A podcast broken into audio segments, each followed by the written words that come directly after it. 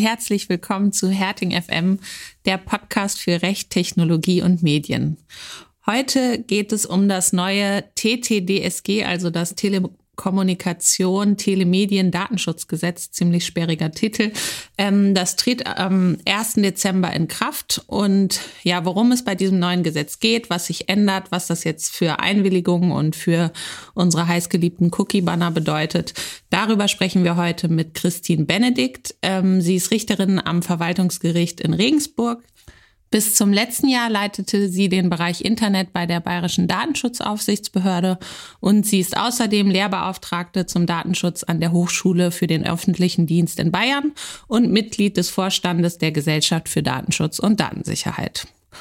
Ja, aber bevor wir zu unserem Interviewgast kommen, nochmal in die Runde. Hallo Martin, hallo Agi. Ähm, Hello. Wie geht's euch? Was habt ihr Spannendes erlebt? Worüber möchtet ihr gerne sprechen? Ja, ich habe einen sehr spannenden Nachtrag zum Pfand-Epos. Ihr freut euch bestimmt. ähm, es ging ja um die Frage, ob Pfand im Gesamtpreis mit anzugeben ist oder eben nicht. Und das wurde inzwischen überholt durch eine Novellierung der Preisangabenverordnung. Der Gesetzgeber hat sich also drum gekümmert. Der hat die Flaschen weggebracht.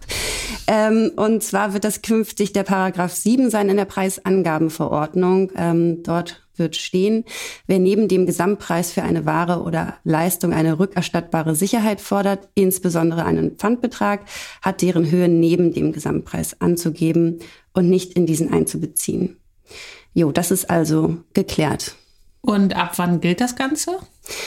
Ähm, die neue Preisangabenverordnung wird äh, entsprechend der Vorgabe der Richtlinie zum 28. Mai 2022 in Kraft treten. Und die derzeit geltende Preisangabenverordnung tritt dann logischerweise zeitgleich außer Kraft. Ich würde wohl den Mandanten raten, das auch jetzt schon so zu machen, oder? Und sich jetzt auf weitere Streitereien nicht, äh, hoffentlich nicht einzulassen. Absolut. Gesetzgeber wird tätig, wenn wir das hier in diesem Podcast fordern. So richtig, richtig. Das wird in Zukunft noch häufiger der Fall ja, sein. Ich auch.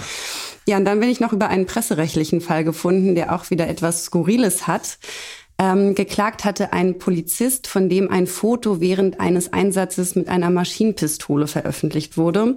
Und wenn ihr euch jetzt fragt, was war das eigentlich für ein Einsatz mit einer Maschinenpistole? Das fragen wir uns. Tat. Sehr gut, ich hatte schon Angst. Das war ein Einsatz gegen eine aggressive Wildschweinrotte. ähm, und die Polizei musste, nachdem es nicht geglückt war, die Tiere mit Betäubungsfeilen zu betäuben, ähm, Maschinenpistolen einsetzen. Ja, und streitgegenständlich war eben ein Foto von dem Kläger, auf dem er gezeigt wurde mit einer Maschinenpistole in der Hand. Es war im Sachverhalt nochmal klargestellt, dass er nicht geschossen hat, ähm, aber er hatte sie eben in der Hand. Ähm, und dieses Foto, auf dem er sehr, ja, auf dem er zu erkennen war, wurde ohne Einwilligung und unverpixelt auf ähm, Bild.de verbreitet. Kurzer Einschub, ich war am Wochenende wandern mit lieben Kollegen und äh, wir haben in Tat immer Schussgeräusche gehört und zwischendurch hörte sich auch an wie eine Maschinenpistole. Eigentlich haben wir das ins Reich der Fabel verwiesen, dass es sein kann, dass jemand mit Maschinenpistolen auf Warte, Tiere schießt. Hildesheim, dort spielte nein, dieser nein, Fall. Wir, ich sag nicht, wo wir waren, äh, aber man sprach ein bisschen andere Sprache da. ja, sehr gut. Ähm, genau, und dieses Bild ist dann ähm, viral gegangen, wie man ja so schön sagt, und wurde auch in anderen äh, Medien geteilt und ähm, war Grundlage einer breiten Berichterstattung. Ähm, das Landgericht hat äh, zunächst auch dem Unterlassungsanspruch äh, entsprochen, auch eine Schadensersatzverpflichtung festgestellt und eine Geldentschädigung in Höhe von 10.000 Euro dem Kläger zugesprochen. Gegen dieses Urteil haben dann beide Parteien Berufung eingelegt. Ähm, ich glaube, der Kläger begehrte noch, noch mehr Geldentschädigung. Ähm, und das Oberlandesgericht hat jetzt ähm, wiederum dem Unterlassungsanspruch ähm, also hat den Unterlassungsanspruch bestätigt, aber äh, die Geldentschädigung abgelehnt. Genau, und der Unterlassungsanspruch, und das hat ja auch schon das Landesgericht gesagt, ähm, das Landgericht gesagt, ähm, fußt eben auf Paragraph 1004, 823 in Verbindung mit dem Persönlichkeitsrecht und dem Paragraphen 2223 KUG. Was sind da die Anspruchsvoraussetzungen bei sowas? Ja, sehr gute Frage. Nämlich unabhängig von diesem witzigen Aufhänger kann man da ganz schön einmal kurz erklären, wie man eigentlich ähm, die Frage von Bildveröffentlichungen prüft. Das, die richten sich ja grundsätzlich nach dem KOG. Und da gibt es das sogenannte abgestufte Schutzkonzept, äh, hatte ich schon angespro angesprochen, Paragraphen 22, 23. Der Grundsatz ist, Bildnisse einer Person sind grundsätzlich nur möglich, also die Verbreitung mit einer Einwilligung, das ist der Paragraph 22. Und ähm, genau, die Veröffentlichung des Bildes einer Person begründet grundsätzlich einen, ein, ähm, einen rechtfertigungsbedürftige ähm, Situation, weil eben in das Persönlichkeitsrecht eingegriffen wird. Und dann gibt es Ausnahmen und die richten sich nach 23. Es gibt verschiedene, also es gibt genau genommen vier Ausnahmetatbestände, wann man ein Bildnis ohne Einwilligung verbreiten kann. Und das ist unter anderem, ähm, wenn das Bild aus dem Bereich der Zeitgeschichte ist. Was ist also Zeitgeschichte? Ähm, man darf den Begriff nicht zu eng verstehen, denn ähm, es geht hier generell um das Inf ja, Informationsbedürfnis der Öffentlichkeit und das sind eben nicht nur historisch-politische Vorgänge von hoher Bedeutung, sondern auch allgemeine Sachen äh, von gesellschaftlichem Interesse. Genau. Und ähm, es geht im Grunde darum, was jeder Mann, jede Frau auf der Straße interessieren könnte. Und das ist eben bei einer Wildschweinjagd äh, der Fall, insbesondere dann, wenn auch Maschinenpistolen verwendet werden. Und deshalb wurde eben das öffentliche Interesse bejaht. Aber gleichzeitig wurde gesagt, okay, grundsätzlich kann man das auch bebildern, wenn man darüber schreibt. Aber man muss jetzt nicht einen Polizisten unverpixelt zeigen, ähm, nur weil er diese Maschinenpistole in der Hand hat. Und deswegen hat da eben das Persönlichkeitsrecht ähm, äh, überwogen in der, Ab in der Abwägung. Sprich, man hätte ihn verpixelt zeigen dürfen, aber nicht äh, sozusagen unverpixelt. Ja, okay. ja. So viel zu den Wildschweinen. Hast du denn eins gesehen schlussendlich oder nur die nee, Schüsse Nee, nee, Gott sei Dank nicht. Ich wär, da wäre ich ja gleich auf dem Baum gewesen. äh, Martin, hast du den Schuss gehört? Nein. den, den Schuss, äh, mehrere, äh, irritierend viele, aber vielleicht waren es auch keine Schüsse, auch andere Dinge. Maja, ist dir eine Wildschweinrotte begegnet? keine, Wildschwein, keine Wildschweinrotte, aber ähm, mal wieder der EuGH, beziehungsweise der Generalanwalt Sanchez Bordona des EuGH, der hat nämlich äh, in seinen Schlussanträgen in einem Verfahren, was dort gerade stattfindet, ähm, gesagt, dass die deutsche Vorratsdatenspeicherung gegen EU-Recht verstößt, äh, was jetzt vielleicht gar nicht so überraschend ist, weil da gab es schon öfter mal Hinweise, äh, ähm, dahingehend, ähm, ja, also er hat ähm, eben gesagt, dass ähm, die allgemeine und unterschiedslose Protokollierung von Verbindungs- und Standortdaten nur bei einer ernsten Bedrohung für die nationale Sicherheit erlaubt seien. Und ähm, in Deutschland ist es aber derzeit so, dass ähm, äh, Telekommunikationsanbieter Verbindungsdaten zehn Wochen lang und Standortinformationen vier Wochen lang äh, aufbewahren müssen und zwar ohne Verdacht und ähm, dann auch auf Anordnung hin an Ermittler herausgeben müssen. Ähm, das heißt, hier werden einfach Verbindungs- und Standortdaten allgemein äh, protokolliert, ähm, was eben dann als Vorratsdatenspeicherung bezeichnet wird. Ja, und diese Vorgaben sind auch in dem jüngst novellierten Telekommunikationsgesetz so enthalten, äh, wobei das ähm, derzeit aufgrund von verschiedenen Gerichtsentscheidungen von Verwaltungsgerichten ausgesetzt ist. Und konkret geht es hier eben um äh, eine Klage des ähm, oder der Provider SpaceNet und Deutsche Telekom. Ähm, ja, die haben äh, nach ersten gerichtlichen Erfolgen in Deutschland ähm, sind die beim Bundesverwaltungsgericht gelandet und das Bundesverwaltungsgericht hat sich dann 2019 schon an den EuGH gewendet mit einer Frage zur Auslegung der Richtlinie zum Datenschutz in der elektronischen Kommunikation. Okay, und warum sollen die Vorschriften zur Vorratsdatenspeicherung ähm, nicht mit dem EU-Recht vereinbar sein? Ja, also ähm, der Generalanwalt am EuGH hat, wie gesagt, gesagt, dass es ähm, nur bei einer ernsten Bedrohung für die nationale Sicherheit erlaubt sei und hat auch gesagt, und das war so ein bisschen auch die Kritik, ähm, das hätte der EuGH auch schon in vorherigen Entscheidungen so gesehen. Ähm, und in allen anderen Fällen, also dann, wenn die nationale Sicherheit nicht bedroht ist, dürften entsprechende Informationen eben höchstens selektiv also auch mit einem ganz bestimmten Grund nur aufbewahrt werden. Ähm, ein bisschen anders oder ein bisschen äh, lockerer könnte man das bei der Aufbewahrung von IP-Adressen sehen, aber eben nicht für Verbindungs- und Standortdaten. Ja, und ähm, ähm, der Generalanwalt hat auch eben ganz klar kritisiert, dass das Bundesverwaltungsgericht die Antworten auf alle seine Fragen äh, bereits in der Rechtsprechung des EuGH hätte finden können oder aus ihr ableiten können. Also ziemlich deutlich, ne? Peinlicher, ja. Guck genau, mal nach. Peinlicher äh, Rüffel und ja, ähm, die die Schlussanträge des Generalanwalts sind jetzt nicht bindend, aber es ist natürlich schon davon ausgegangen, eben auch, weil es diese Rechtsprechung schon länger gibt, dass ähm, der EuGH dem auch folgen wird und dann ist ähm, wahrscheinlich im Februar nächsten Jahres mit einem Urteil zu rechnen. Okay, viel Lärm um nichts. Mal genau. schauen. Ja. Und Martin, was gibt's bei dir Neues? Hast du was Spannendes derzeit? Ich habe was Spannendes.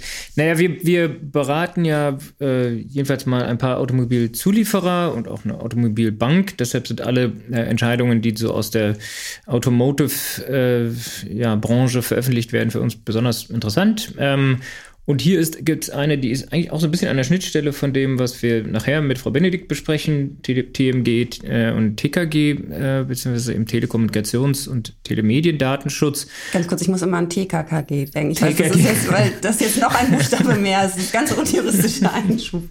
Ja, Verzeihung. Ähm, dachte, es war vor deiner Zeit, aber man hat ja alte Kassetten. Natürlich. Ähm, ja, und ähm, da, und es geht aber auch letztlich um eine Art Vorratsdatenspeicherung, wenn man so möchte. Es geht nämlich um eine Entscheidung des OEG Frankfurt, packen wir auch in die Show Notes. Spannend, lang und äh, sagen wir mal, einleuchtend begründet. Ob richtig oder nicht, mag man da auch unterschiedlicher Meinung sein. Und es ging um ein Strafverfahren.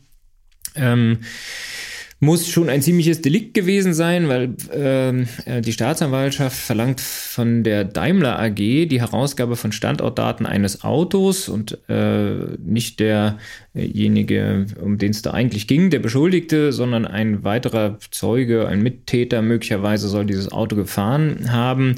Und ähm, das Auto äh, hat, war sozusagen mit diesem oder, oder hat diese Smart Car äh, und das Mercedes Me Connect. Ähm, und Daimler wollte aber die Standortdaten nicht herausgeben und hat sich damit verteidigt, dass sie kein TK-Dienst seien, für den diese Vorschriften dort in Paragraph 100g folgende STPO überhaupt äh, greifen würden. Und zudem haben sie gesagt, sie seien der falsche Adressat, weil sie ja selber äh, dieses äh, Mi Connect gar nicht betrieben, sondern irgendeine Tochtergesellschaft. Und muss Daimler jetzt trotzdem die Standortdaten herausgeben? Also ähm, Antwort ist ja. Ähm, Daimler war wohl selbst nicht so 100% konsistent, was den eigenen Vortrag zu äh, Anwendbarkeit von TK oder Telemedienrecht äh, angeht. So klingt es jedenfalls in dem ähm, Urteil an. Und das Gericht meint, dass das Angebot dieses Mercedes Me Connect ein Telemedium sei, was grundsätzlich unter den Paragraphen 100k StPO falle und deshalb eine Pflicht zur Offenbarung bestehe. Und letztlich meinten sie, können man dahinstehen lassen, ob das nun insgesamt als TK-Dienst oder Telemedium anzusehen sein. Ähm, jedenfalls seien die Standortdaten unmittelbar in Paragraph 100k erwähnt und ob sie Nutzungsdaten oder Inhaltsdaten sind und wie jetzt die Einzelheiten sind, ähm, darauf kommen es nicht an. Ähm, die Standortdaten, also wo befindet sich das Fahrzeug, äh, müssten herausgegeben werden. Okay, nochmal ganz kurz einen Schritt zurück. Ähm, hat die Staatsanwaltschaft den Bescheid eigentlich an die, an die richtige, an das richtige Unternehmen geschickt von Daimler, weil da gibt's ja doch einige und es ist ja manchmal nicht so ganz einfach, oder? Ähm, absolut, das war auch genau einer der Punkte, die die Muttergesellschaft vorgebracht hat. Wir haben noch damit gar nichts zu tun. Und während man sich dort mit dem 100k seitenlang auseinandersetzt, ist, der, ist dieser Punkt in dem Urteil nur ein kleiner Absatz. Es reicht, dass irgendeine Konzerntochter die Telemediendienste ähm, erbringe und wie jetzt die Aufgabenverflechtung dort im Daimler-Konzern aussieht, äh, müsse die Staatsanwaltschaft nicht aufklären, insbesondere wenn es nicht ganz so eindeutig ist. Jedenfalls besteht eine Einflussmöglichkeit der ähm, ja, der Daimler AG auf die Töchter und deshalb kann man das auch ähm, gegen die Daimler AG richten. Also kann sich der Mutterkonzern da nicht so einfach aus der Genau, würde man ja eigentlich meinen, weil wenn die sagen, sie haben gar keinen Zugriff auf die Daten, also woran ich sofort denken musste, war dieses, dieses Thema, was wir nun ständig haben mit der Drittstaatenübermittlung und Standardvertragsklauseln, die wir da schließen wollen und so weiter. Und die Frage, hilft es eigentlich, wenn ein US-Unternehmen, zum Beispiel Microsoft äh, oder Amazon, eine, eine europäische Niederlassung hat, eine europäische Tochtergesellschaft hat? Ähm, ja, und hiernach würde man ja sagen, also wenn es ausreicht, wenn die Staatsanwaltschaft ihren Bescheid einfach der Mutter Muttergesellschaft schicken kann, dann müsste die eben auch für äh, Beibringung dieser Daten, der Standortdaten sorgen, wenn die eigentlich von einer ausländischen Tochter erhoben worden sind. Also umgekehrter Fall natürlich. Ähm, ähm, ja, und da natürlich auch wieder die Frage, äh, warum beschweren wir uns eigentlich so über die Amerikaner, wenn es doch bei uns eigentlich genauso einfach geht. Gut, immerhin gab es Rechtsschutz Ja, insofern. Fazit für die. Ist ja jetzt gar nicht so ein unwichtiger ist Faktor. Nicht, ne? nicht, dass es einen richterlichen Beschluss geben muss, vielleicht auch nicht. Gut. Also, äh, Fazit für Verbrecher und Helfershelfer: lieber einen alten Skoda als einen nagelneuen äh, Mercedes fahren. Das erbeutete Geld lieber in andere Dinge als äh, IoT äh, Oder Fahrer. stecken. Oder Fahrer, ja. Genau. Oder immer wieder neue Autos soll es ja auch geben. genau. Wahrscheinlich haben die inzwischen schon andere ähm, Wagen. Ja, damit vielleicht zu unserem kleinen Intro und wir kommen dann jetzt zum neuen TTDSG, vielleicht auch TKKG, müssen wir gleich sehen, ähm, zu Cookies und zu unserem heutigen Gast, der Christine Benedikt.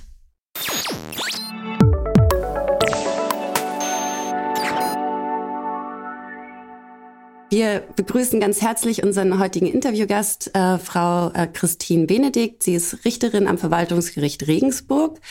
Und ähm, vielleicht äh, einmal noch diesen sperrigen Titel ausgesprochen, das Telekommunikation, Telemedien, Datenschutzgesetz. Können Sie uns äh, zum, zum Eingang dieses Themas etwas zur Genese des Gesetzes sagen? Es gab ja einen relativ langen Anlauf, so wie ich das verstanden habe. Ja, lange Anlauf ist gut. Also ich finde, dass es genau das Gegenteil passiert. Wir haben ein Gesetz, das wurde, ja zumindest der erste Arbeitsentwurf im Sommer 2020 geleakt. Und dann ging es ja doch recht rasant, denn wir hatten ja die Wahlen, die vor der Tür standen und dementsprechend kurz war ja noch die Legislaturperiode. Das heißt, dieses Gesetz wurde förmlich im Gesetzgebungsverfahren durchgepeitscht, weil es doch ganz schön knapp war. Und ja, aber in der Tat, es hat sehr lange gedauert, bis wir überhaupt hier in diesem Bereich eine Regelung hatten. Ich meine, das lag natürlich ein Stück weit daran, dass der Gesetzgeber in Deutschland immer noch auf die E-Privacy-Verordnung gehofft hat, denn die sollte ja ursprünglich mit der Grundverordnung gelten. Das ist ja leider nicht so ganz geglückt. Und nun war eben die große Hoffnung, dass dieses riesige Regelwerk in Europa doch noch kommt. Aber darauf warten wir leider immer noch. Umso wichtiger ist, dass der deutsche Gesetzgeber hier jetzt endlich mal nachgelegt hat. Genau, ja, E-Privacy ist ja das Thema für die, die sich damit nicht so auskennen. Es gibt die es gab die Datenschutzrichtlinie, die zur Datenschutzgrundverordnung geworden ist und genauso gibt es eine E-Privacy-Richtlinie, die sich mit dem Datenschutz in der elektronischen Kommunikation befasst. Und äh, ungefähr 2016 habe ich dem Mandanten gesagt, äh, naja, also äh, ob es jetzt wirklich E-Privacy-Verordnung braucht, jetzt was den Cookies zum Beispiel angeht, äh, fand ich gar nicht so eindeutig, weil so die, die DSGVO hat ja eigentlich ein bisschen weiteren Scope, jedenfalls wenn man sie so auslegt, wie es manche wollten. Ähm, äh, das Schlimmste, was aber passieren könne, ist, dass beide, dass sie kommt und nicht gleichzeitig kommt. Äh, ja, dass es allerdings dann noch fünf, sechs, sieben Jahre dauert, bis E-Privacy-Verordnung kommt. Ob, ist ja immer noch nicht 100% sicher, dass sie kommt. Konnte man sicher nicht äh, absehen. Gleichwohl, sagen wir mal, dass die Cookies so lange in Deutschland nicht explizit reguliert waren, war ja schon, naja, ein bisschen seltsame Situation, weil aus, ja, aus, aus, den, aus den englischen und holländischen Seiten, Websites kannte man schon die Cookie-Banner, bevor die bei uns, sagen wir mal, offiziell im Gesetz standen. Ja, bis da der BGH uns gesagt hat, dass es ja doch im Gesetz schon steht, dass man auch für äh, Cookies eine Einwilligung braucht. Ähm, vielleicht ähm, können Sie noch mal so ein bisschen für, für diejenigen, die jetzt noch nicht ähm, äh, quasi sich das ganze Gesetz durchgelesen haben oder auch sonst noch nicht intensiv damit beschäftigt haben, können Sie vielleicht so ein bisschen skizzieren, was hat sich denn jetzt eigentlich geändert? Ja, also aus meiner Sicht gibt es zwei große Schwerpunkte in diesem neuen Gesetz. Man ahnt es schon an diesem wahnsinnig langen Titel. Wir haben einerseits im Bereich der Telekommunikation ganz wichtige Neuerungen und im Bereich der Telemedien, naja, da hält es sich so mit den Neuerungen in Grenzen, aber da gibt es eben diese berühmt-berüchtigte Cookie-Regelung, nunmehr im Paragraph 25 TTDSG geregelt und das ist in der Tat etwas Neues. Aber vielleicht zurück nochmal zu unserem Telekommunikationsbereich. Das ist vielleicht auch mal eine gute Nachricht, dass wir nicht immer nur neue Pflichten haben mit einem neuen Gesetz, sondern das ist etwas, was schon längst überfällig war. Und zwar wissen wir spätestens ja, seit der Pandemie, wie häufig wir Messenger, E-Mail und vor allem natürlich auch Videokonferenzen nutzen. Diese sogenannten Over-the-Top-Dienste oder internetbasierten Kommunikationsdienste waren bis dato überhaupt nicht geschützt. Also mit überhaupt nicht meine ich, die fielen nicht unter das Fernmeldegeheimnis. Und das ist, finde ich, ein absolutes Desaster, wenn man sich überlegt, es geht ja nicht nur um den Schutz personenbezogener Daten, sondern natürlich auch um geschäftliche Kommunikation, vertrauliche Kommunikation von öffentlichen Stellen. Das fiel alles nicht darunter. Umso wichtiger, dass der Gesetzgeber hier jetzt nachgezogen hat. Das beruht übrigens nicht nur auf dem deutschen Willen, sondern mit diesem TTDSG wurde übrigens noch eine ganz andere Richtlinie umgesetzt, und zwar der Kodex zur elektronischen Kommunikation. Fazit also, es ist mittlerweile völlig egal, ob wir die klassische Telefonie nutzen oder Videokonferenzsysteme verwenden. Das alles fällt unter das Fernmeldegeheimnis. Und jetzt das Wichtige, auch wenn ich das jetzt im Unternehmensbereich nutze oder privat, das spielt keine Rolle. Ich bin jetzt erstmal der Geschützte. Der Anbieter ist derjenige, der verpflichtet ist, all diese neuen Regelungen zu beachten. Ja, und mit Blick auf die Telemedien hat sich in der Tat gar nicht so viel getan. Der Gesetzgeber hat einfach die datenschutzrechtlichen Vorschriften aus dem TMG mit rübergezogen in dieses neue Gesetz. Aber wie gesagt, eine Regelung ist tatsächlich ganz neu, und zwar der Paragraph 25. Also neu für uns, für den Rest Europas nicht so neu, denn wie schon gesagt, diese Regelung beruht auf diesem Artikel 5 Absatz 3 der sogenannten Cookie-Richtlinie und wurde von allen Mitgliedstaaten schon viel, viel früher umgesetzt. Deswegen kennen die sich auch mit den Cookie-Bannern besser aus. Deswegen wissen sie auch, welche Ausnahmen es möglicherweise gibt. Das heißt, wann brauche ich also keinen Cookie-Banner, keine Einwilligung der Nutzer. Und nun ja, jetzt müssen wir natürlich in Deutschland das Rad neu erfinden. So sieht's aus. Alle probieren sich ein bisschen aus, was die äh, Cookie-Banner angeht. Ähm, wobei wir ja schon, also der, der, wir haben jetzt schon jetzt in der Beratungspraxis natürlich eine gewisse Zunahme an Fragen. Ja, wie machen wir denn das? Und müssen wir nicht doch jetzt endlich mal so und dann doch ein Consent für alle äh, Cookies und so weiter? Ähm, es ist der, das Gesetz führt jetzt, auch wenn es natürlich, wie Sie zu Recht sagen, relativ ähm, flott dann letztlich äh, durch das Gesetzgebungsverfahren gegangen ist, fiel ja nicht vom Himmel. Also spätestens seit der Entscheidung des Bundesgerichtshofs zu Planet 49 wussten wir ja, naja, es, es, man, man kann wohl nicht irgendwie seinen kleinen verschämten Hinweis in die Ecke tun, hallo, wir nutzen Cookies, das ist für alle gut, äh, schließen.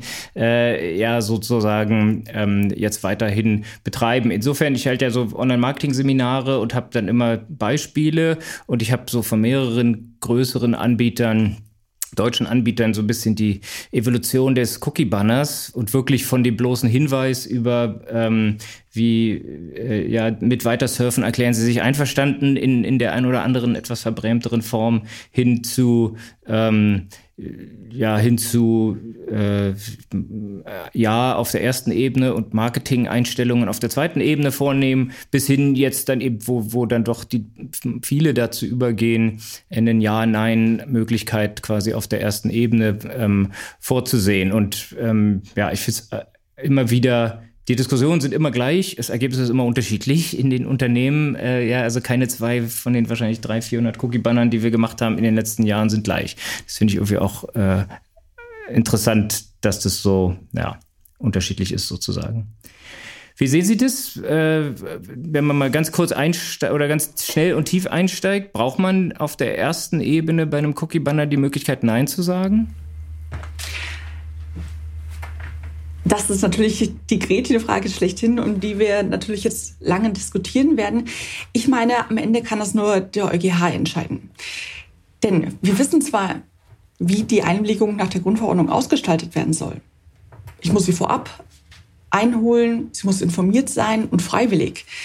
Und, das ist das Interessante, es gibt natürlich noch eine Regelung, die besagt, der Widerruf einer Einwilligung muss genauso leicht sein wie das Erteilen.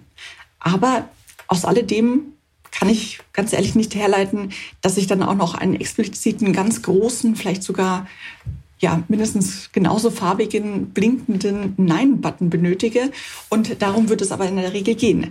Denn es ist ja ganz klar, gerade digitale Geschäftsmodelle, die sich über Marketing-Tools größtenteils finanzieren, die davon abhängig sind, dass sie überhaupt gesehen werden. Denn es geht ja jetzt nicht nur um ganz interessante Features zur Benutzerfreundlichkeit, sondern die Tools, die ein Webseitenbetreiber oder App-Anbieter verwendet, die dienen ja in der Regel dazu, überhaupt das Geschäftsmodell zu realisieren, mitzufinanzieren. Das bedeutet also, mit der Gestaltung des Banners können wir ganz klar auch auf den Umsatz schließen. Hat der Nutzer keine Lust darauf? Findet er die Gestaltung schlecht? Ist das Nein zu sehr hervorgehoben? Hat er also aus seiner Sicht bei diesen wenigen Bruchteilen an Sekunden, denen er da eine Nutzerentscheidung trifft, diese Präferenzen, die er da angibt, da muss man ganz klar sagen, die Gestaltung ist das A und O. Sie entscheidet über die Abbrecherquote und damit am Ende des Tages natürlich über den Umsatz dieses Modells. Also insofern, ich glaube zumindest, dass die Aufsichtsbehörden da deutlich strenger sein werden. Sie werden ein Nein auf der ersten Ebene fordern. Sie werden wahrscheinlich auch fordern, dass man von sogenannten Nudging oder Dark Patterns Abstand hält. Das bedeutet, dass man den Nutzer eben zielgerichtet, ja, zu dem gewünschten Ergebnis führt und zwar eine Einwilligung zu erteilen. Das kann man prima beobachten. Es gibt ja sehr viele Studien, die durchgeführt werden. An welcher Stelle sollte das Nein-Banner sein? An welcher Ja? Mit welchen Farben kann ich den Nutzer da manipulieren? In die richtige Richtung lenken, Richtig, sagen wir mal. Genau. Und ja. das ist dann das A und O. Ich meine aber, dass den Unternehmen durchaus eine Menge Spielraum bleibt. Wichtig ist für mich, dass auf der ersten Ebene klar wird, worum geht es überhaupt? Also warum willige ich ein? Was ist der Zweck dieser Datenverarbeitung, der dahinter steht? Dass der Nutzer darauf hingewiesen wird, dass er ein Opt-out zur Verfügung hat, also die Einwilligung jederzeit widerrufen kann. Und viel wichtiger finde ich es auf der zweiten Ebene, den Nutzer dann umfassende Informationen zu liefern zum Anbieter was passiert da überhaupt? Aber das kann ich prima zum Beispiel über einen Second Layer oder eben über einen Link auf die weitergehende Datenschutzbestimmung anbieten. Mhm. Aber ähm, also man könnte sich ja auch jetzt die Frage stellen, Sie haben ja selber gesagt, die Einwilligung soll ja informieren und auch äh, für den konkreten Fall sein. Ähm, das sagen wir natürlich unseren MandantInnen auch äh, immer. Ähm, Jetzt klicken wir aber alle ständig irgendwelche Banner weg, ähm, sind eigentlich, wenn wir durchs Internet surfen, nur damit beschäftigt. Ähm, vielleicht mal so ein bisschen abstrakter gefragt, ist denn, ähm, erfüllen diese Cookie-Banner denn dann noch ihren äh, Sinn und Zweck? Also ist, ist die Einwilligung da vielleicht, äh, oder ist das die richtige Form, so wie, wie es derzeit gestaltet ist? Ja, da bin ich auch sehr skeptisch. Ich glaube, so wie wir es derzeit praktizieren, funktioniert das nicht. Der Nutzer trifft keine echte Entscheidung, sondern er will jetzt einfach nur diesen Dienst nutzen, egal auf welchen Button, auf welches Kreuzchen er da klicken muss. Er will jetzt einfach nur endlich diesen Online-Service haben. Und die Idee der Einwilligung ist doch aber ganz klar eine andere. Ich soll mir einmal überlegen, welche Reichweite, welche Auswirkungen hat meine Entscheidung, meine Willenserklärung. Will ich das oder will ich es nicht? Und zu einem späteren Zeitpunkt muss ich das vielleicht revidieren, meine Entscheidung? Habe ich darauf jetzt immer noch Lust? Oder kann ich vielleicht diese Einwilligung widerrufen? Das funktioniert meines Erachtens nur mit zwei Möglichkeiten. Die eine Möglichkeit, die ist tatsächlich schon in diesem neuen TTDSG angelegt. Die sogenannte Regelung zu PIMS, sogenannte Personal Information Management Services. Der deutsche Gesetzgeber sagt dazu Dienste der Einwilligungsverwaltung und das ist wirklich eine sehr interessante Idee, von der ich hoffe, dass sie auch bis nach Europa reicht, denn sie kann tatsächlich diesen Cookie-Terror beenden. Folgendermaßen soll das Ganze Vielleicht, vielleicht bevor wir zu den PIMS kommen, Gerne. ich finde das ein ganz spannendes Thema. Vielleicht bleiben wir noch mal einmal ganz kurz bei den, äh, bei den Dark Patterns mhm. und bei der Frage First Layer. Ich hatte da jetzt etwas äh, energischer von Ihnen erwartet, sozusagen zu sagen, na klar muss es auf der ersten Ebene sein. Ähm, äh, die, und das Argument haben Sie ja, das Hauptargument haben Sie ja, äh, wenn auch etwas versteckt, ja schon gesagt, ne? nämlich, äh, naja, wenn der Widerruf der Einwilligung genauso leicht sein muss wie die Erteilung, dann spricht doch auch vieles dafür, dass die Nichterteilung der Einwilligung genauso leicht sein muss äh, wie die Erteilung der Einwilligung, dass man es jedenfalls nicht unnötig erschwert. Ich bin dann immer äh, so und sage, naja, also äh, wenn ich jemanden vor die Wahl stelle, ja oder nein, muss ich jetzt ihm schon nicht in gleicher Breite, Tiefe und Detailliertheit anbieten, ja oder nein. Aber eine informierte ähm, Entscheidung muss natürlich schon möglich sein. Ne? Und wenn ich jetzt so manche Sachen sehe, dass man jetzt äh, äh die Wahl hat zwischen ja und vielleicht, und wenn ich auf vielleicht klicke, dann, dann, dann öffnen sich irgendwie 600 äh, Partner, die man da einzeln an- und abwählen kann. Da kann man sich natürlich schon vorstellen, dass das dann irgendwann die Einwilligung, die man erteilt, und das ist ja wohl der Gradmesser, wenn ich es richtig verstehe, die Einwilligung, die man erteilt, ist dann halt nicht mehr freiwillig, wenn es so unübersichtlich ist, dass ich äh, sie quasi nicht äh, informiert erteilen kann. Ne? Das ist doch die, die, die Grenze, oder? Ja, das ist, glaube ich, jetzt ein extremes Beispiel. Da wäre ich völlig bei Ihnen und würde sagen, das ist einfach zu viel des Guten. Das funktioniert nicht. Da hapert es an der Freiwilligkeit. Aber ich kann mir durchaus vorstellen, dass wir in einem Bereich sind, in dem wir vielleicht auch dem Nutzer sagen, so wie er das ja früher kannte, oben ein Kreuz in der rechten Ecke heißt auch nein, ich will nicht oder ich will jetzt einfach nur dieses Pop-up entfernen. Ich möchte dieses Einwilligungsbanner nicht mehr bedienen. Da gibt es ja ganz viele Möglichkeiten, mit dem Nutzer zu interagieren. Und das Interessante finde ich, ich glaube, wir sollten auch deutlich mehr daran denken, dass wir uns ja von dieser Website-Welt immer mehr in Apps bewegen. Und auch da habe ich natürlich ganz andere Anforderungen. Das nicht nur was die Bildschirmgröße angeht, sondern ich kann da viel besser in einen Dialog mit dem Nutzer treten. Da kann ich ihn tatsächlich nur einmal fragen. Dann kann die Information vielleicht ein bisschen ausführlicher sein. Ich kann ihn besser navigieren und ich kann vielleicht auch mit anderen Nutzergestiken arbeiten. Es muss nicht immer dieser Nein-Button sein.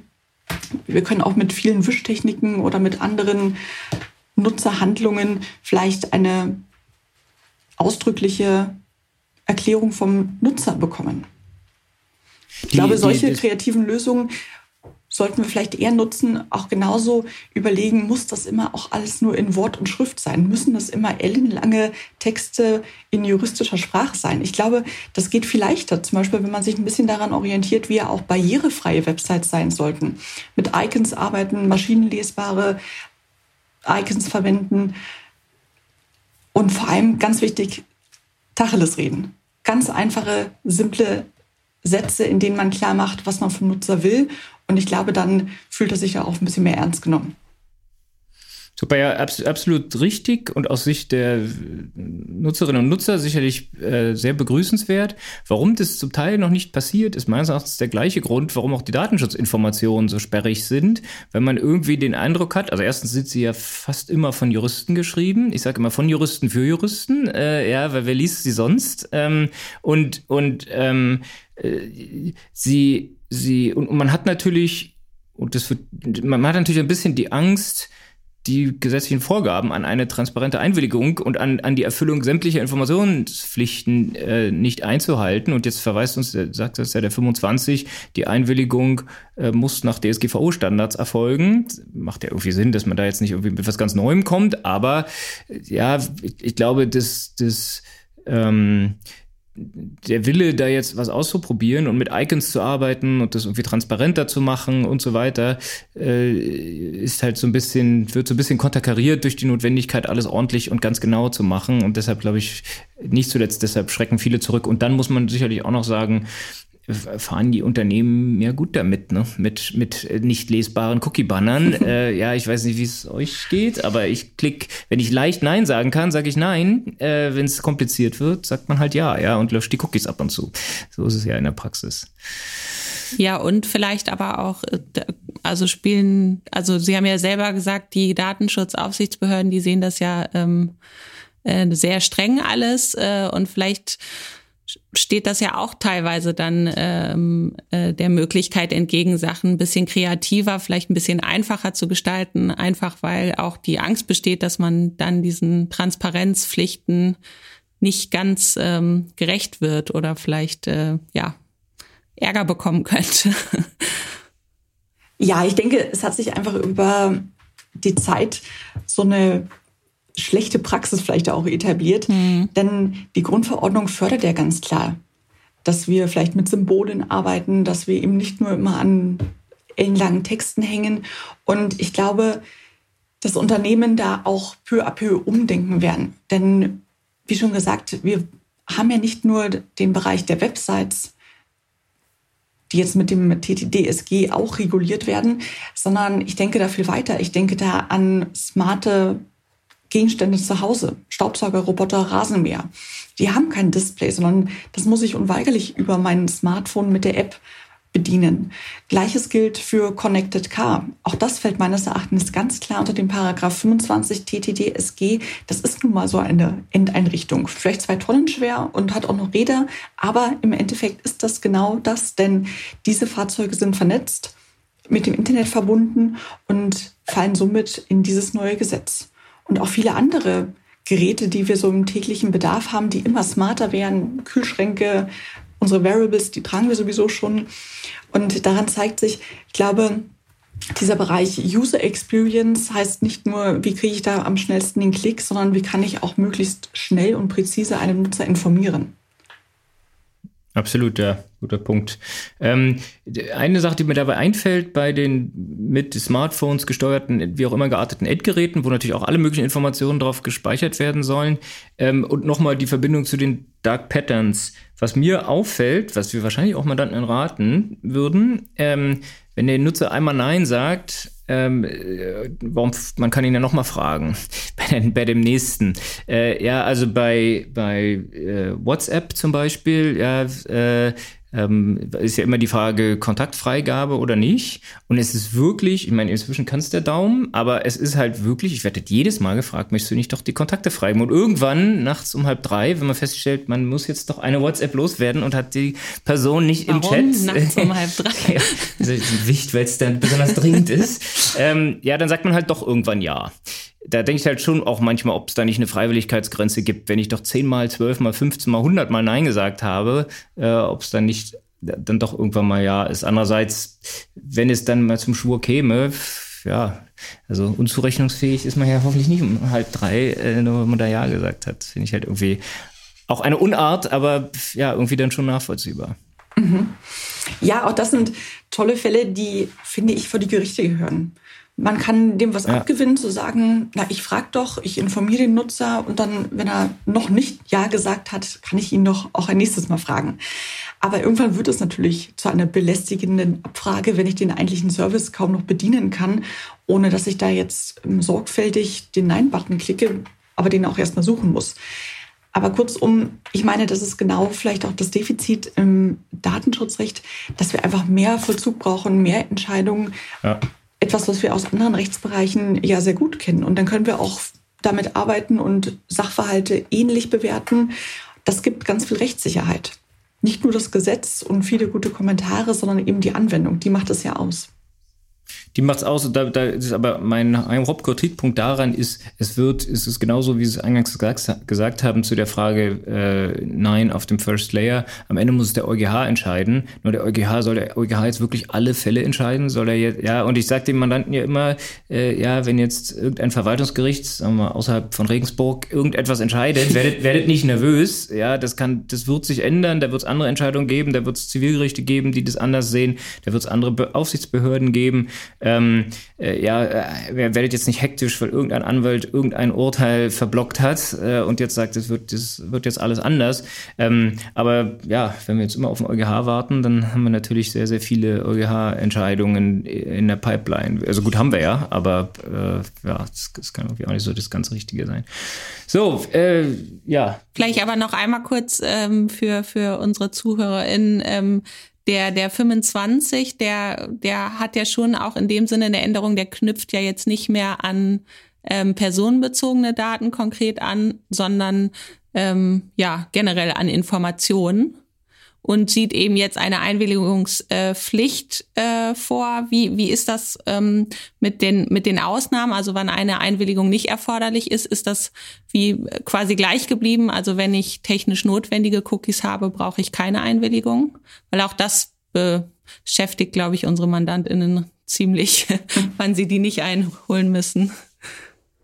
Ja, also bevor wir uns mal mit den Ausnahmen befassen, was meines Erachtens super wichtig ist, dass man sich bewusst macht, wenn wir so eine Webseite bewerten, wenn wir IoT bewerten, müssen wir zunächst einmal immer in den Paragraph 25 TTDSG schauen. Wenn wir den dann abgearbeitet haben, weil es eben so ein weiter Anwendungsbereich ist. Es geht nicht nur um personenbezogene Daten, es geht auch nicht nur um natürliche Personen, die wir schützen, sondern wie schon gesagt, es geht um Geschäftsgeheimnisse, anonyme Daten. Geschützt wird nämlich nicht das Datenschutzrecht, sondern die Endeinrichtung. Schutz der Endeinrichtung. Das ist das Ziel des Paragraph 25. Und das ist nun mal etwas anderes als das, was die Grundverordnung will. Deswegen müssen wir das auch sauber trennen. Heißt also, erster Schritt, Paragraph 25, den durchrattern und hoffentlich zu einer Ausnahme kommen und dann aber nicht aufhören, sondern weitermachen mit der Datenschutzgrundverordnung. Und dann sind wir wieder bei den bewährten Pflichten. Ich schaue in den Artikel 6, habe ich dann meine Rechtsgrundlage. Dann haben wir auch ein bisschen mehr Spielraum. Wir haben die Interessenabwägung, die uns über vieles hinweg hilft und weitergehende Pflichten wie zum Beispiel die Transparenz. Wie verhalten sich TTDSG und DSGVO zueinander? Betrachtet man das Tracking mit Hilfe von Cookies, gilt das TTDSG und damit eine Einwilligungsbedürftigkeit für das Setzen oder Auslesen von Cookies nach 25 des neuen Gesetzes. Hierbei ist nicht entscheidend, ob überhaupt personenbezogene Daten betroffen sind. Die Frage der weiteren Verarbeitung der Daten zum Zwecke des Tracking, also etwa die Zuordnung der Cookie-ID zu einem konkreten Nutzer, richtet sich dann nach der DSGVO. Es braucht also eine Rechtfertigung für die Datenverarbeitung. Dabei kann sich ein Opt-in in das Setzen von Cookies auch auf das Tracking nach DSGVO beziehen. Denkbar ist aber auch, dass das Tracking auf berechtigte Interessen des Website-Betreibers und damit die Datenverarbeitung auf Artikel 6 Absatz 1 Buchstabe F DSGVO gestützt wird. Gut, aber zurück zum Paragraph 25. Ja, der klingt erstmal so furchtbar erschreckend. Einwilligung immer dann, wenn man auf einem Endgerät zugreift oder etwas speichert. Und ja übrigens nicht nur, wenn es um Tracking-Technologien geht, sondern darunter fällt ja grundsätzlich auch das simple Update. Denn bei Updates werden auch Informationen, und zwar nicht meine, sondern die vom Hersteller meines Gerätes, auf meinem Gerät gespeichert. Gut. Also man merkt schon, dieses Regelausnahmeprinzip, das muss man sich vielleicht ein bisschen mehr auf der Zunge zergehen lassen.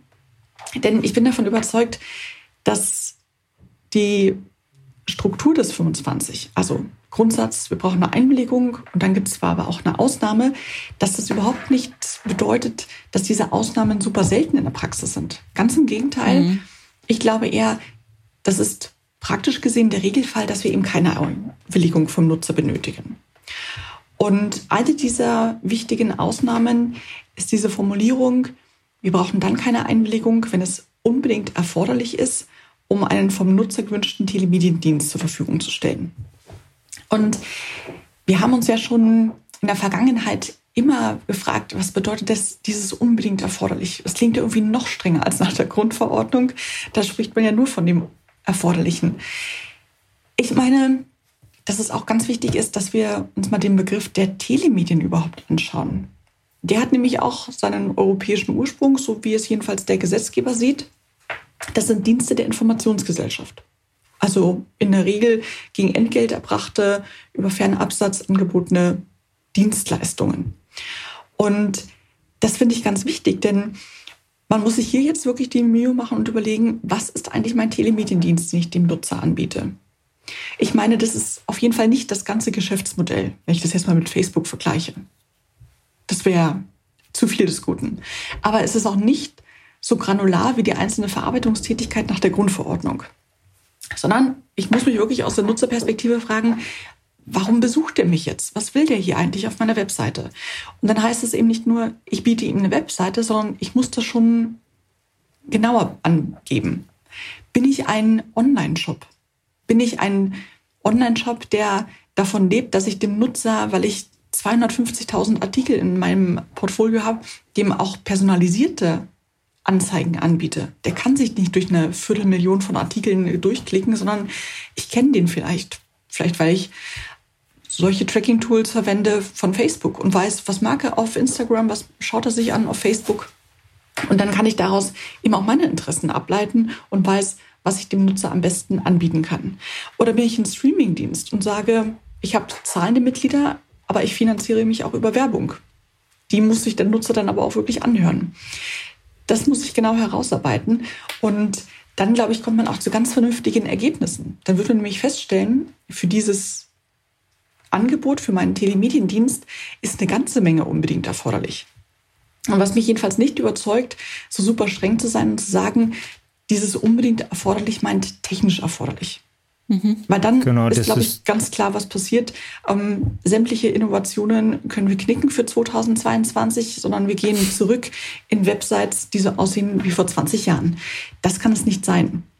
Sondern der Empfängerhorizont ist ja ganz klar. Der Nutzer möchte eingebundene Videos. Der möchte dass ich da Kontaktformulare, Newsletter habe, der möchte, dass ich Social Media Einbindungen habe, der will, dass die Webseite gut läuft. Und zwar auf seinem Tablet genauso wie auf seinem Smartphone. Und dafür ist eine ganze Menge unbedingt erforderlich. Nicht im technischen Sinne, ganz eng, sondern eben natürlich auch wirtschaftlich. Also diese Passage, wer vielen Mandanten und äh, äh, Leuten, die zweifeln, zum Beispiel Datenschützer auf Mandantenseite, dann immer wieder vorspielen, ähm, das ist, sagen wir mal, absolut nachvollziehbar, meine Meinung. Ähm, äh, aber wohl noch nicht herrschend, ne, würde ich mal sagen. Also es ist schon so, dass, dass äh, ja, wenn man jetzt die, nehmen wir die Berliner Behörde fragen würde, also da ist unbedingt erforderlich zu lesen als technisch unbedingt erforderlich im Sinne von anders funktioniert der Dienst, der dort angeboten wird, eben nicht. Ja, da, da wird man dann sagen, der, das Standardbeispiel der Warenkorb-Cookie, ja, du musst da nicht fragen, ob der äh, Rechner, der Server noch wissen darf, wenn du zum Checkout gehst, was du gerade in den Warenkorb getan hast. Das ist dann schon technisch erforderlich. Ähm, aber auch wenn man jetzt so in das schaut, was so aus anderen Aufsichtsbehörden, die, wie Sie ja zu Recht sagen, schon ein bisschen mehr Erfahrung haben mit dem Cookie Opt-in als unsere, ähm, äh, sagen, dass die dann schon da bereit sind, ähm, jedenfalls, ich sag mal, softes Tracking äh, ja, zu erlauben, wenn es bestimmten Diensten äh, dient, wenn es zum Beispiel der Personalisierung dient, wenn es der Auswahlerkennung dient. Gegenargument halt immer, na, wenn es so toll ist, das haben wir ja nun in den Diskussionen mit Behörden auch, wenn es so toll ist, dann fragt doch die User. Äh, äh ja, dann werden die schon Ja sagen. Ähm, äh, finde ich halt immer nicht überzeugend, weil wenn man gefragt wird, ich habe es ja vorhin schon gesagt, dann sagt man dann halt erstmal nein, weil man nicht so richtig weiß, was sich dahinter verbirgt und den Nutzen schwer verkaufen kann. Aber ich, ich, ich würde gerne noch einmal diese Pimps ins Spiel bringen, ja, müssen wir, müssen wir, ja. ähm, von, ähm, weil ich das auch total spannend finde. Wie würden die sich denn einreihen in diese ganze Cookie-Banner-Thematik? Also was ist da der Vorteil? Pimps Einwilligung im Datenschutz müssen informiert und freiwillig sein. Dazu gehören Angaben, zu welchem Zweck die Daten gespeichert und verarbeitet werden, ob sie an Dritte weitergegeben oder wie lange sie gespeichert werden. Dies alles führt dazu, dass Einwilligungserklärungen meist lang und kompliziert sind. Ein Lösungsansatz sind die sogenannten Personal Information Management Systems, kurz PIMS. Mit diesen Datentreuhändern oder Einwilligungsassistenten sollen NutzerInnen mehr Kontrolle über ihre eigenen Daten erhalten und schneller erteilte Einwilligung widerrufen oder aber vertrauenswürdigen Anbietern die Nutzung der eigenen Daten generell erlauben, ohne wiederholt auf ein Cookie-Banner klicken zu müssen. Derzeit wird im Bundeswirtschaftsministerium ein Gutachten erarbeitet. Ziel ist es, auf Basis des Gutachtens noch im Januar 2022 ein Eckpunktepapier zu den Anforderungen an Datenmanagementdienste vorzustellen. Mögliche Neuerungen in der Verordnung könnten schon Ende nächsten Jahres im Parlament verabschiedet werden. Ja, also zunächst einmal hat der Gesetzgeber sich das ganz abstrakt gedacht. Der hat sich gedacht, wir wollen nicht, dass diese großen Tech-Giganten jetzt nicht nur auch noch Datenschutz machen, sondern dadurch natürlich einen enormen Wettbewerbsvorteil haben. Das muss man ganz klar sagen. Denn ähm, wenn ich mir jetzt so die üblichen Browser anbiete und dann feststelle, dass viele von den Browser-Anbietern auch noch Betriebssysteme anbieten und Kartendienste und Streaming-Portale, dann wird schnell klar, wer hier die Einwilligung bekommt, der ist der große Sieger am Ende des Tages. Die Idee von PIMS ist daher folgende. Wir haben einen neutralen Mittler, eine Art Datentreuhänder, der den Nutzer idealerweise nur einmal fragt. Also er fragt den Nutzer, was möchtest du zulassen? Für welche Zwecke, zum Beispiel Marketing, bist du da bereit, deine Einwilligung zu erteilen? Und dieser Datentreuhänder verwaltet diese Einwilligung. Ich kann sie also auch jederzeit widerrufen. Aber nun das ganz Wichtige. Er spielt das auf der Rückseite weiter an die Unternehmen, die diese Einwilligung benötigen. Das heißt, hat der Nutzer für den Zweck Werbung ganz konkret und informiert gesagt, ja, ich will das, aber frag mich bitte nur einmal, dann gilt diese Einwilligung für alle dahinterliegenden Akteure, die für ihre Zwecke diese Einwilligung benötigen. Das ist eine super Sache, denn wie gesagt, der Schwerpunkt liegt ja ganz klar darauf, wir fragen den Nutzer einmal und dann nimmt er sich auch vielleicht mal eine Minute Zeit und überlegt sich, was er da anklickt. Und dann ist er auch damit fertig. Und zwar nicht nur für morgen oder übermorgen, sondern für eine längere Zeit, die der Nutzer vielleicht auch selber bestimmen kann. Und wir haben aber genauso auch die Rechtssicherheit für die Unternehmen, denn sie sind zwar nach wie vor nachweispflichtig, dass sie hier eine wirksame Einwilligung eingeholt haben und aufgrund dieser eben verarbeiten, aber dieser Datentreuhänder der wird von einer Stelle anerkannt. Das heißt, es gibt da eine Art Akkreditierungsverfahren. Dort wird geprüft, ist das überhaupt alles technisch sicher? Denn wer so viele Einwilligungen verwaltet, der ist natürlich auch ein attraktives Angriffsziel. Wie wird das überhaupt technisch bewerkstelligt? Dass dann auch wirklich nur die Einwilligung ankommt und der Nutzer, der Nein sagt, deren Daten natürlich nicht verarbeitet werden. Das wird alles geklärt werden. Und dann ist das für beide Seiten wirklich eine ganz tolle Lösung. Nutzer wird nur einmal gefragt und Unternehmen haben endlich Rechtssicherheit in puncto Gestaltung der Einwilligung. Ja, das klingt gut. Ähm, spannend, wie es da weitergeht. Ich würde mal ein kleines Zwischenfazit ziehen. Ähm, also grundsätzlich haben wir zwei unterschiedliche Schutzbereiche beim TD-DSG und bei der DSGVO. Ähm, es wird in Zukunft sehr viel um den Paragraph 25 gehen. Dort gibt es auch ein Regelausnahmeprinzip ähm, und mich würde jetzt nochmal interessieren, wir haben ganz viel über Cookie, Cookie-Banner geredet. Gibt es sonst noch Vorschriften, die Sie als relevant oder wichtig erachten? Ich denke da zum Beispiel an den Paragraph 19. Gibt es sonst noch Thematiken im neuen Gesetz, die Sie ähm, ja jetzt vielleicht nochmal so langsam zum Ende uns mit auf den Weg geben möchten?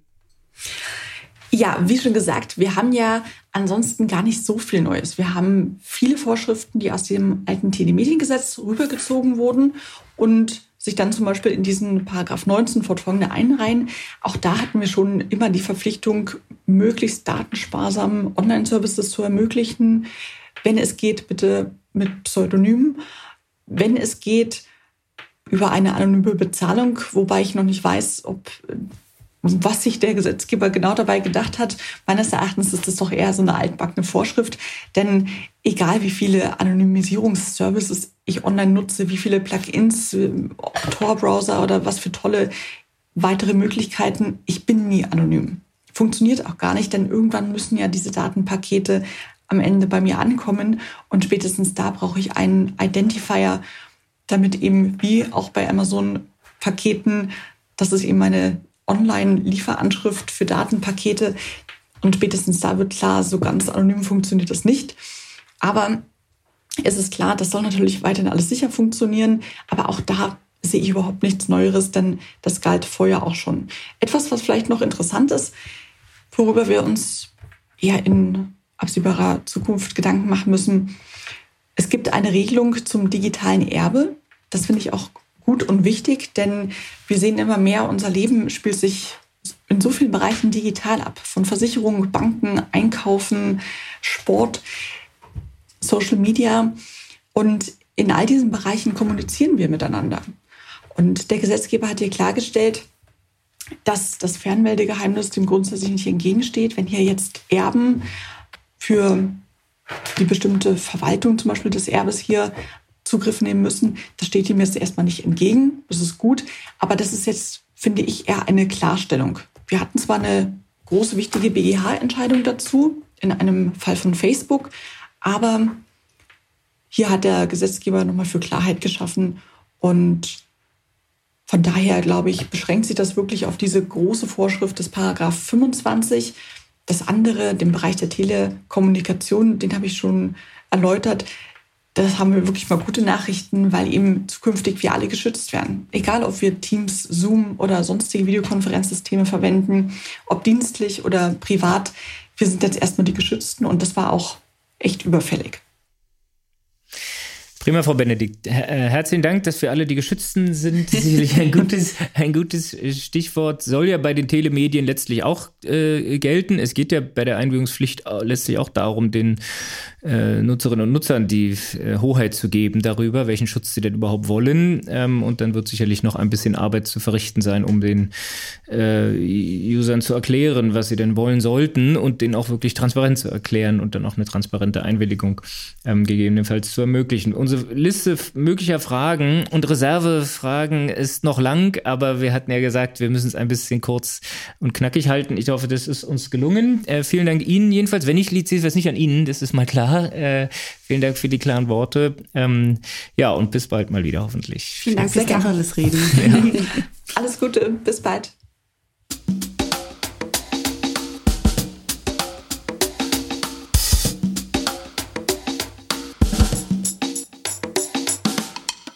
Das war Folge 21 unseres Podcasts Herting FM, der Podcast für Recht, Technologie und Medien. Herting FM könnt ihr auf allen Podcast-Playern hören. Schickt uns gerne Feedback, Fragen, Themenanregungen an podcast.herting.de. Ähm, ein Hinweis noch in eigener Sache. Wir haben ja immer wunderbare Themen in einer Webinarreihe, die könnt ihr jetzt auf unserem YouTube-Kanal nachhören und ansonsten gibt es alle Links in den Show Notes. Bis zum nächsten Mal. Ciao. Tschüss. ja, schön.